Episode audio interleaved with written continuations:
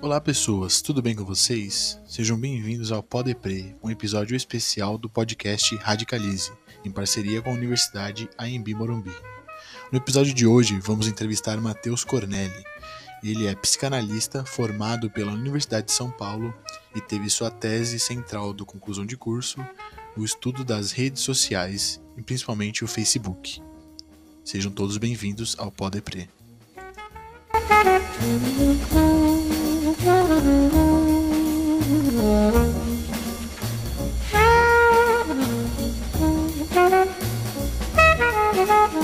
Na sua abordagem metodológica, você se identifica como um, um psicanalista lacaniano. Né? Eu queria que você é, explicasse qual que é a diferença dessa metodologia da psicanálise para as demais. Tranquilo.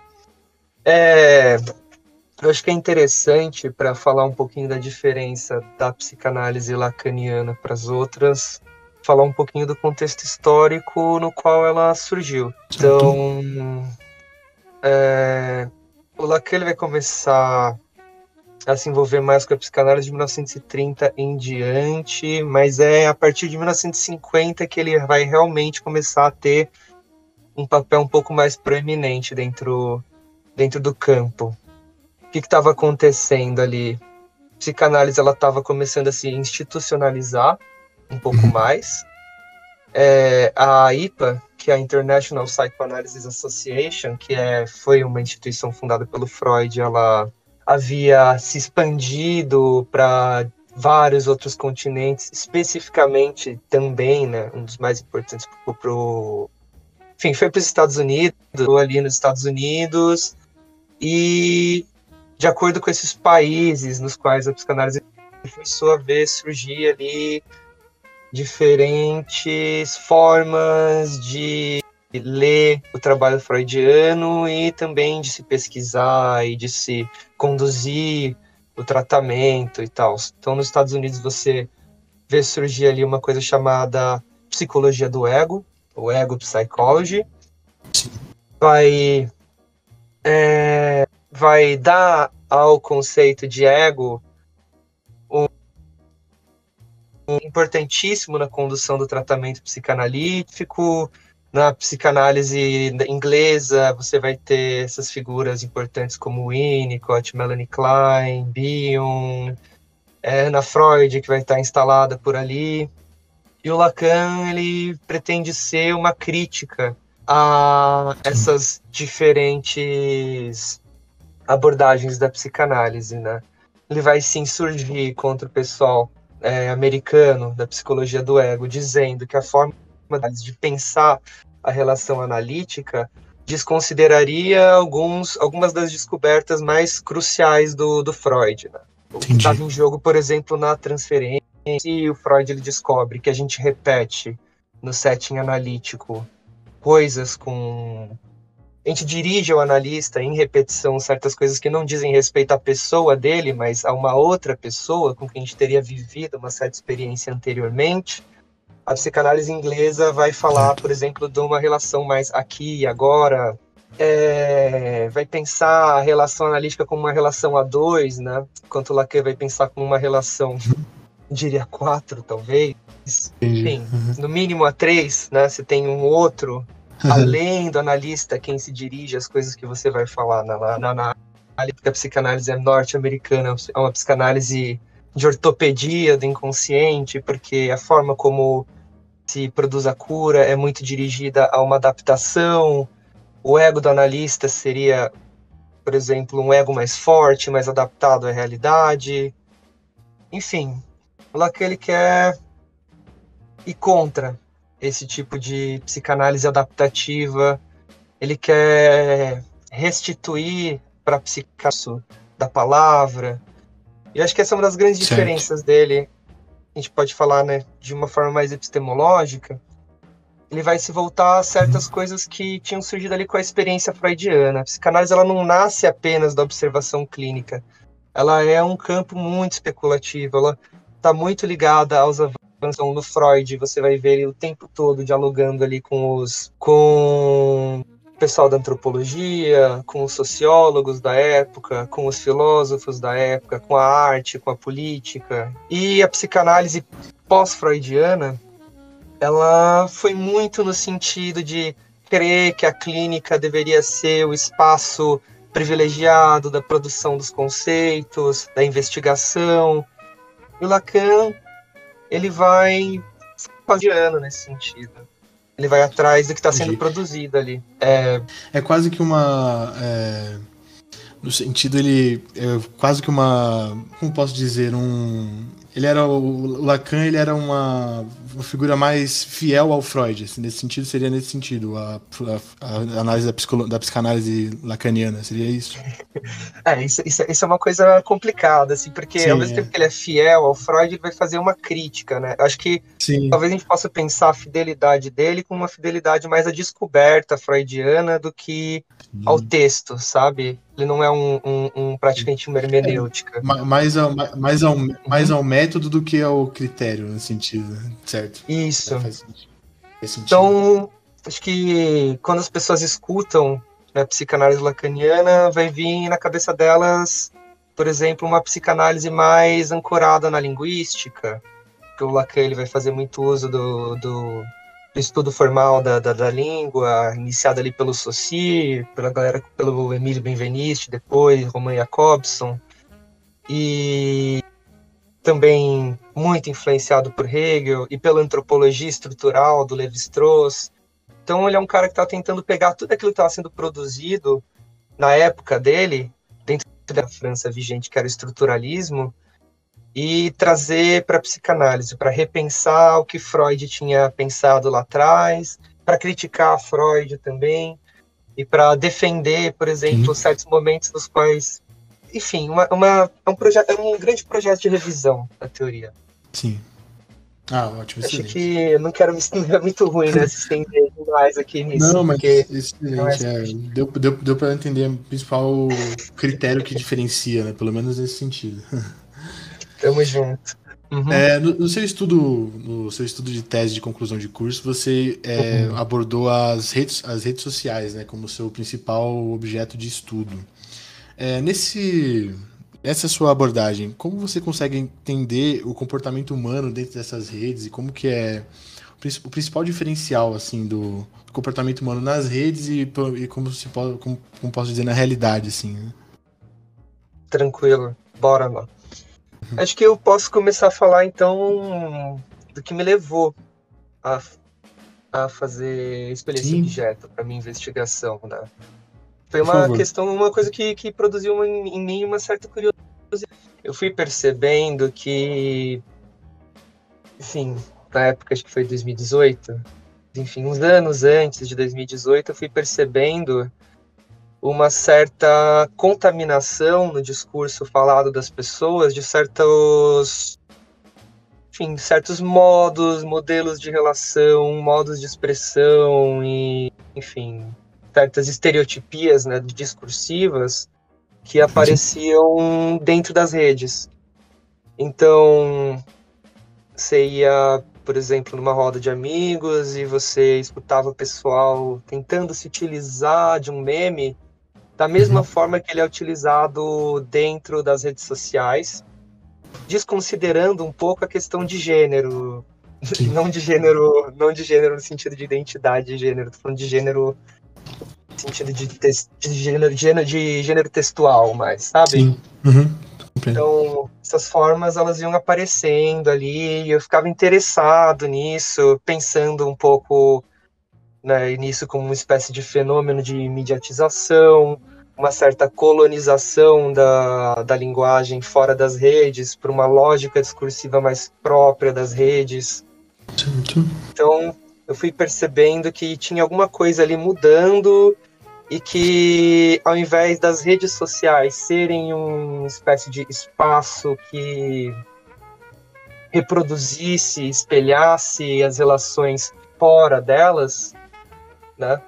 Ela acaba criando novas relações, né? novos tipos de relações. É, as relações de fora da rede estavam sempre dentro da rede, né? Acho que isso é um, é um marco bem importante de hoje em dia, né? Eu não gosto de trabalhar muito com a diferença entre a realidade e as redes sociais, né? Porque as redes sociais, querendo ou não, fazem parte da, da, da realidade, né? Acaba sendo, um, acaba sendo um reflexo, né? Nesse sentido. Hum, uhum. Sim, sim. É porque. É, é, é, desculpa, pode, pode continuar, não, perdão, pode continuar. Tem uma certa forma de, de, de né, do que do que a forma como a gente se porta fora das redes, mas você vai vendo que certas formas começam a ser mais importadas e que as redes sociais são espaços para você conhecer pessoas também que vão fazer parte da sua vida fora delas, né? É, aplicativos uhum. de relacionamento, amigos que você faz, sei lá, no Instagram porque você segue uma página em comum. Mas voltando à pergunta, a questão do comportamento, eu acho que esse foi um dos motivos que me levaram a querer estudar esse objeto. Foi essa percepção de que não era mais a vida fora das redes que estava pautando as discussões das redes, mas também as discussões das redes e as formas de se comunicar dentro das redes estavam pautando as relações do lado de fora. A forma como se relacionava em um grupo de amigos, em vários contextos aí. É, hoje em dia tem, tem muito esse conceito, né, de que se não aconteceu na internet, não aconteceu na realidade, né? Algumas pessoas até repetem esse jargão, né? sim, sim. é. é, então. E, eu, e outra, e... Coisa, é, outra coisa que é interessante hum. analisar também é que eu acho que, essa é a minha visão, né? Que a internet ela permite um. De certa forma, uma democratização, principalmente de hoje em dia, é, dessa questão, principalmente da opinião, né? As pessoas conseguem expressar sua opinião muito mais à vontade, pelo menos nos meios sociais. Acho que até pela questão do, do anonimato, da segurança de estar na própria casa e, e às vezes expressar uma uhum. opinião absurda, né? Hoje em dia a gente vê essas coisas, né?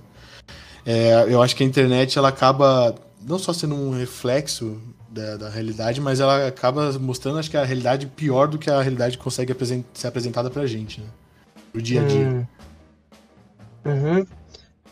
Eu acho que tem uma coisa, eu, eu concordo, eu adicionaria uma coisa também, eu acho que certos gêneros de redes sociais, se for pensar uhum. o Facebook, por exemplo, ou certas formas de você fazer postagens no Instagram que te dão a possibilidade de você controlar um pouco mais é, como você vai dizer certas coisas. Exatamente. Então, Facebook, né? É diferente de uma conversa entre amigos, você ou de um artigo científico, pode ser. Uhum.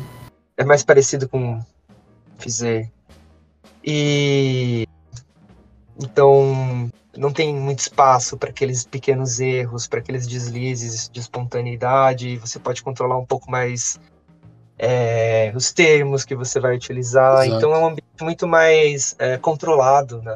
Do que é, você pode, você pode editar o, você pode editar o texto que você vai publicar, é muito mais tranquilo, realmente, né? De você expressar ou corrigir uma é. opinião que você acaba expressando de maneira equivocada às vezes. Né? Uma diferença bem importante, inclusive, né, entre as comunicações mesmo de texto das redes sociais e, por exemplo, a publicação de um artigo científico de um livro, né? Lá atrás, se você publicava um livro e tinha algum erro, alguma coisa que você queria revisar, você ia adicionar uma nota de rodapé numa segunda edição posterior, né? Sim, exatamente. Não, não ficava como uma, um apagamento, um, um, um, um, uma invisibilidade daquilo que você falou, né? Era mais uhum. como se fosse uma espécie de rasura. Então o erro produzido ele persistia como uma rasura. Então não tinha uma coisa é, naquela comunicação que era mais ao escrutínio. Sim. Sabe? Tinha um caráter mais público, né? Também. Enquanto, por outro lado, a comunicação da rede social ela parece ficar muito num meio termo aí entre o público e o privado, as barreiras se confundem. Exato. A internet ela produz muito uma, uma certa confusão também entre o que é o íntimo e o que é o público, que pode gerar certos Exato. problemas, sinceramente. Já desses... É uma grande discussão é uma grande discussão atual na sociedade é essa, né? O que é dito na rede social, se pode ser criminalizado, se não deve ser criminalizado porque foi uma rede social, então é um debate bem complexo, né? exatamente. Né? Pro jornalismo, eu lembro que na época que eu escrevi esse TCC, estava rolando um grande debate, tipo, se eu não me engano, por conta da Folha, Sim. de São Paulo, que tinha soltado. Enfim, tem aquele manual deles, o tempo todo Sim. de redação e tal, de, de etiqueta. Eles tinham é, colocado como um dos critérios do, do manual de que os jornalistas que trabalhassem para a Folha não poderiam expressar opiniões nas suas redes sociais pessoais que destoassem do, da posição editorial do veículo. Então, né, um grande debate aí sobre liberdade de expressão do jornalista e a Folha argumentando que pelo, pelo fato de jornalista ter, ocupar um certo tipo de função que, que é de opinião pública e ser, né, apesar de não ser uma celebridade.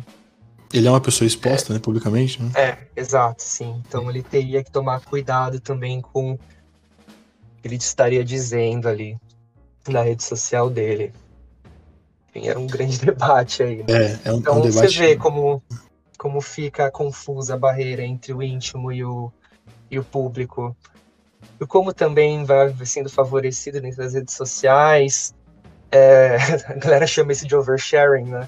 Isso. É, certas transmissões públicas de conteúdos que pertencem ao foro íntimo, né?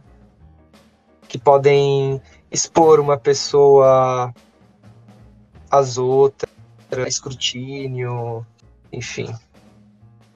Mas. É, quer que eu fale mais sobre alguma não, coisa? Não, não, não. Achei, achei, que tinha, achei que tinha travado. Eu vou partir, vou partir para a próxima aqui já. Tá. não, então, é, segundo, segundo pesquisas recentes de 2018, inclusive o ano que você escreveu seu, sua conclusão, uhum. é, da Agência Mundial de Saúde, cerca de 75% uhum. é, dos meios digitais são utilizados por pessoas é, que são dependentes desses meios digitais, né? principalmente jovens, né? A modernização da internet, democratização, é, que é o termo hoje em dia chamado de nomofobia, né? Pessoas que não conseguem ficar fora é, das redes sociais. Okay. É, na, na, sua visão, qual que é a, o principal critério que faz com que as pessoas fiquem tão viciadas assim nos, no, nos meios de redes sociais, de internet? Ok, hum, bora lá. É... Se a gente for tentar pensar a relação entre as pessoas e o meio digital com uma forma de, de compulsão, né? Vou fazer um paralelo aqui com a toxicomania, com a dependência química. É, a gente faz esse caminho, a gente pode apontar que esse tipo de recolhimento na internet está ligado com um tipo de recolhimento mais na fantasia, porque a internet ela favorece certas relações, então experiências de frustração, de confronto com a falta, com essa dimensão mais faltante da experiência, né? Então, lembro do Freud. O Freud lá atrás, quando ele escreveu é, os pontos ali da, da literatura psicanalítica, no qual ele vai falar das adicções. Uhum. Ele vai falar sobre como as drogas eram utilizadas na época dele como uma espécie de da realidade. Pode ser criticado? Pode, mas vamos lá. É... Então, a gente geralmente está tá pensando aí em pessoas em um certo sofrimento, lidando com certas experiências de pobreza nas relações, na relação familiar, na relação com amigos, etc. E daí você vai para a internet. A internet ela tem essa peculiaridade que é identificando um, um objeto, as redes sociais principalmente, né? Sempre te oferecendo um objeto de satisfação, sempre colocando alguma coisa nova para você, uma novidade. Então você tem ali uma experiência muito aversiva a, ao negativo, né? As experiências Sim. de falta, as experiências de frustração, é muito mais é um pouco confortável, né? Você se investir nesse modelo de relação, né? E é curioso analisar também que é, essa coisa, essa questão que você falou é bem, é bem verdade. E é, a questão da rede social pare, é, parece que as pessoas não são tristes, né? Porque isso você é um ponto que você tocou. E isso acho que torna mais viciante ainda, né? Porque a pessoa quando ela vê uma felicidade estampada o dia inteiro, o dia inteiro na rede social, ela volta para a realidade dela, ela quer voltar para aquilo de novo. Né? Ou acaba piorando às vezes a visão dela sobre a, dia a dia dela, né? Porque uhum é, acaba potencializando essa, essa visão depressiva, né? Sim. Um exemplo, né? Uma coisa bem comum. É, às vezes você tá ali numa roda de amigos, e daí aparece ou surge um certo assunto que não é tão do interesse de alguém, essa pessoa em particular vai lá, pega o celular e começa então a entrar na rede social e tal. Né, ela tá, querendo ou não, se recolhendo nesse espaço onde não vai ter a falta, onde não vai ter o tédio. Isso é um problema, em certo sentido, porque para você estar tá o tempo todo numa relação na qual é oferecido a você um objeto, né, um objeto que tira você do tédio, é, por um lado, o seu engajamento em procurar certos objetos novos ele é reduzido, né? Você não precisa ir atrás de certas coisas que despertem seu interesse, porque essas coisas estão sem, o tempo todo sendo entregues para você. E também é, uma certa distorção, a gente pode falar, narcísica, que vai surgir a partir disso. E se as coisas estão sempre, o tempo todo, sendo entregues para você, se todas as suas demandas postas, publicadas, né, inclusive num tempo hábil muito curto, imediatamente, sua opinião deve valer muito, né? Sua opinião é muito importante, você é uma pessoa especial, distinta, diferente. Mas tem outra coisa. É, eu falei dessa questão da dicção, dessa questão da forma da rede social, mas acho que o grande motivo pelo qual a gente vai ter uma epidemiologia disso que você chamou de nomofobia são exigências também mercadológicas. É, se você não faz parte, se você não entra dentro das redes sociais, hoje em dia principalmente, você não tem relevância profissional também.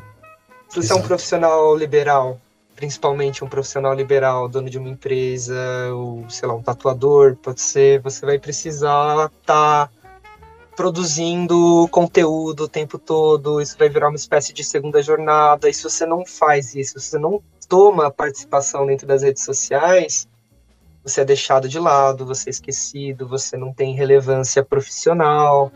Dentro do meio da psicologia isso acontece bastante também, então hoje em dia a gente tem essa proliferação absurda de perfis psis, e todo profissional é obrigado, é, tem uma injunção, né, uma injunção uhum. mercadológica, um de conteúdo. E ao mesmo tempo tem um fenômeno de mediatização, né? Eu tô falando isso da questão profissional, mas isso vai acontecer com todo mundo, as redes sociais.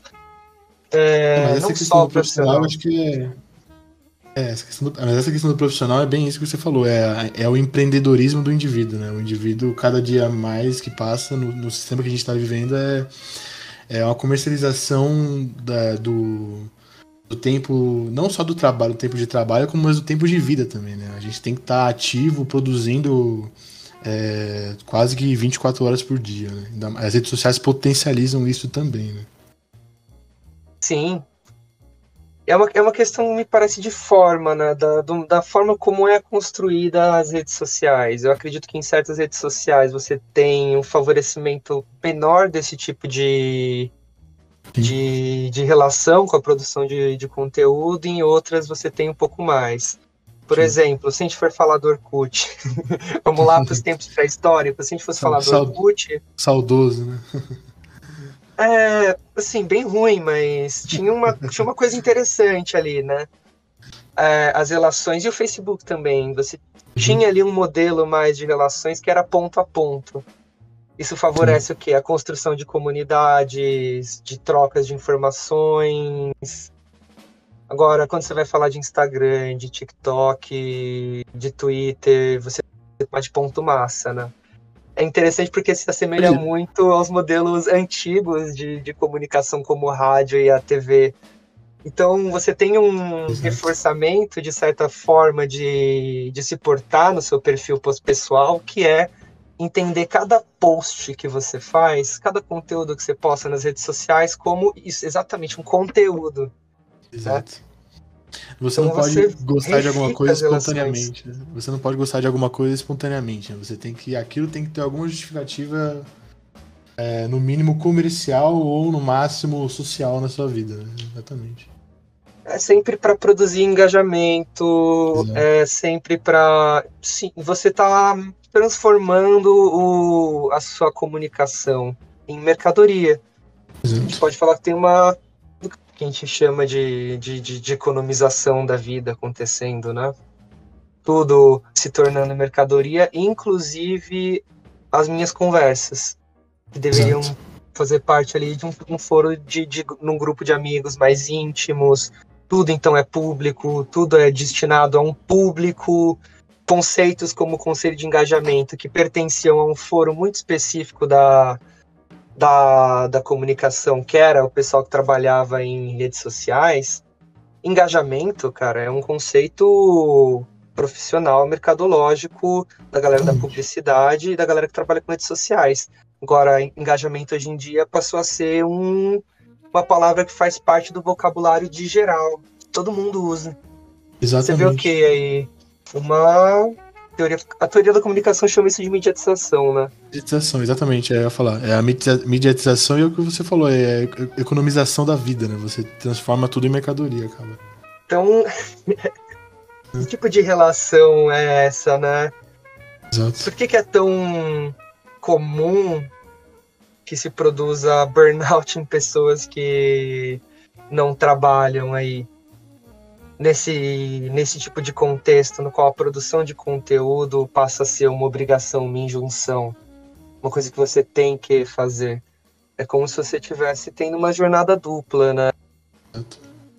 Dupla até um espaço... até tripla, né, em alguns casos. Né? É, sim. se além disso você, você for mãe, então... Nossa, então aí, é, aí é pior ainda, né?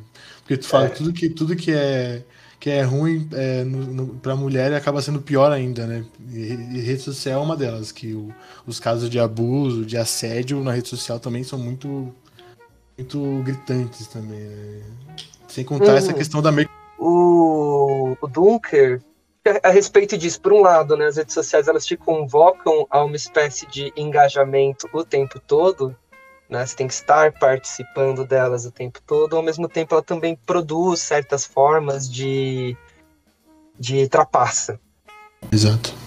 É, vamos, um exemplo delas para mim são os botões de curtida, de like, etc. Tem esse conceito psicanalítico que é bem interessante, deveria ser mais explorado pela galera da teoria da comunicação, que é o conceito de interpassividade. Uhum. A interpassividade, você vê, um, um joguete com com a interatividade, né? Uhum. Sei lá, vai, anos 90, é, estudos de mídia vapor, internet surgindo e utopias do que a internet poderia produzir. Você vê aquelas séries de, de anime cyberpunk falando que que todo mundo ia se fundir numa espécie de entidade coletiva, e você tem liberais como o Pierre Levy falando que ah, esse é o momento de uma inteligência coletiva, a internet é uma forma de inteligência coletiva, enfim. O que, que você vai vendo né, nessas, nessas formas de pensar a internet? A gente vai vendo uma contraparte meio nefasta, que é a obrigação de participar né? Você é convocado a participar o tempo todo. E a interpassividade, ela é. Ela é uma sacanagem. É um pulo do gato. Uhum. Pensa, eu gosto, eu gosto de, de colocar esse exemplo aqui. É, quando te marcam uma certa publicação, uhum. sabe? Aí você vai abrir aquela publicação, é um textão, um textão super chato. é, você não tá muito afim de se engajar de verdade e tal, o que você faz? Você curte. Exato. E quando você curte. Já, já, já é o suficiente. Outro, né? É total, exato, sim, está dizendo para o outro que você viu, que você leu e que você participou, né? exato. né?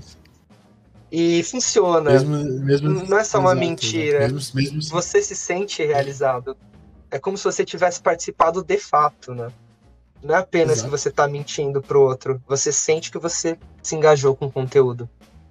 É, você deixou a sua marca lá de alguma maneira, né? você esteve presente. Mesmo que sem. Sim. Mesmo contra a vontade. Para pra um lacaniano, a gente usaria aí o conceito de grande outro, né? Como se tipo, Sim. uma falta de participação, uma falta de engajamento, um recolhimento, né? Exato. Exato. É, no começo da sua fala, você citou até a questão da dependência, comparando com é, a dependência de opioides, dependência química, né, no caso.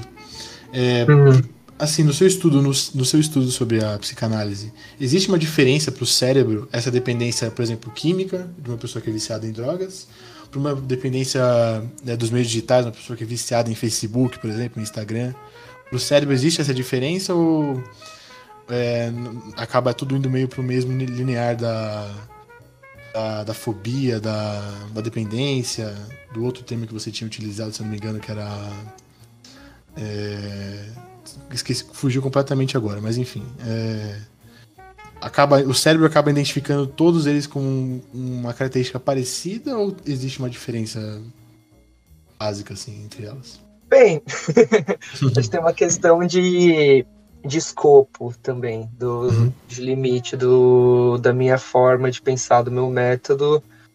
Eu acho que isso me colocaria um pouco mais na fronteira com discussões que são da neurologia, Certo. Mas o que eu posso dizer sobre a questão da dependência, né? Ainda que exista nela um foco, é, um componente fisiológico, químico, né?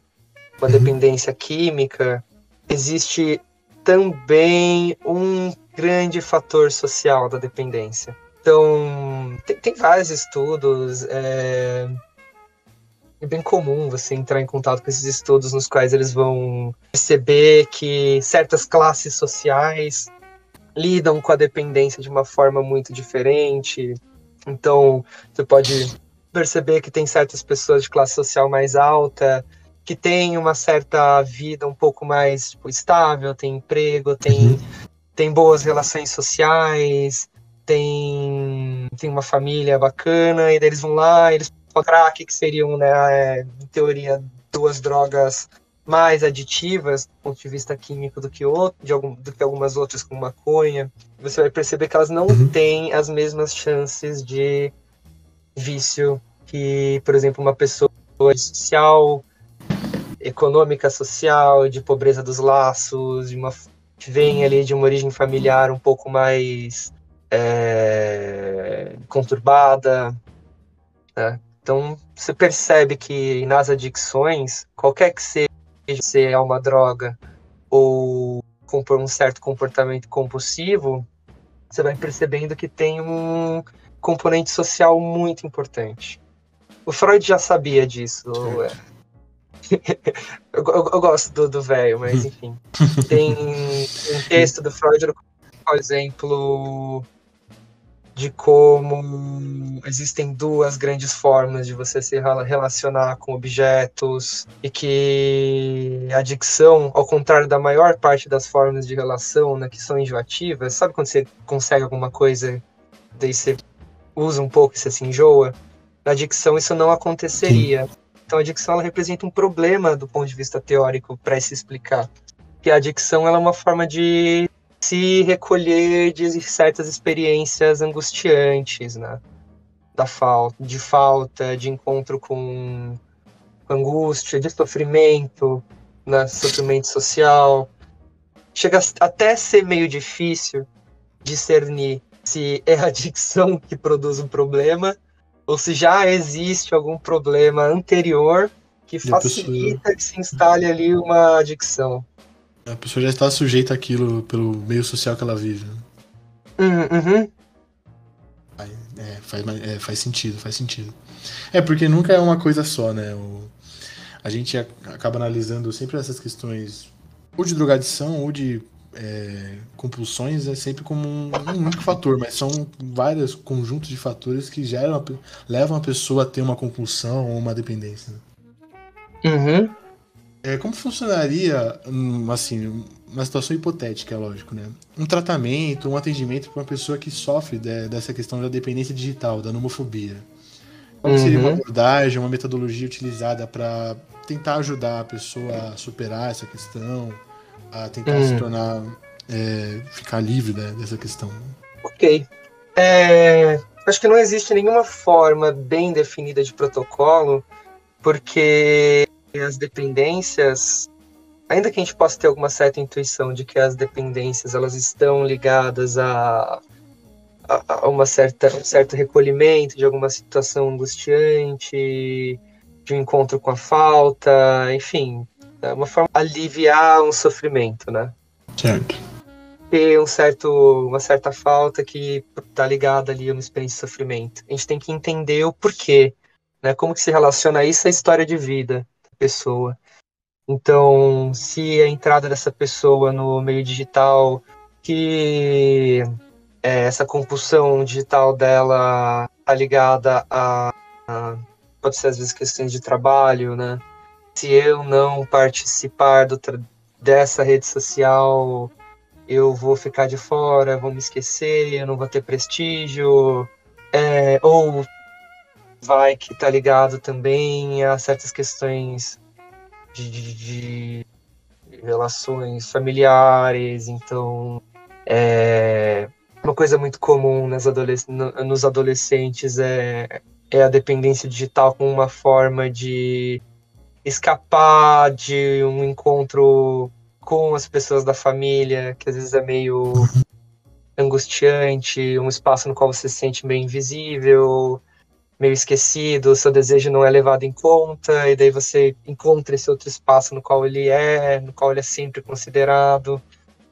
É um pouco a tarefa de qualquer profissional de psicologia, mas né, especificamente do psicanalista, é você dar espaço para que a pessoa possa falar dessa falta, né? Dessa angústia, para que ela possa, por meio do discurso, abordar isso que leva ela a se recolher no meio digital, isso que leva ela a se recolher, a se eu falar nas drogas, mas a gente está falando do meio uhum. digital.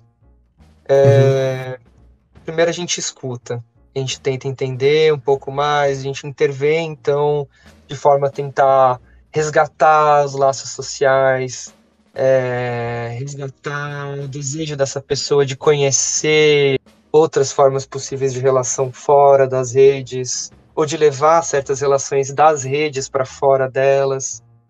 Às vezes a solução não está em, em afastar a pessoa do, do objeto da dependência dela, né?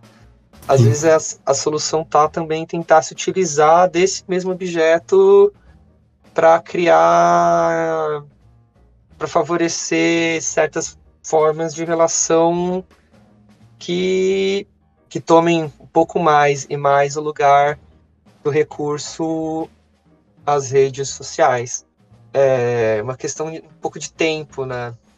Você vai uhum. tentando criar espaços nos quais as pessoas usem outras coisas, recorram a outras coisas.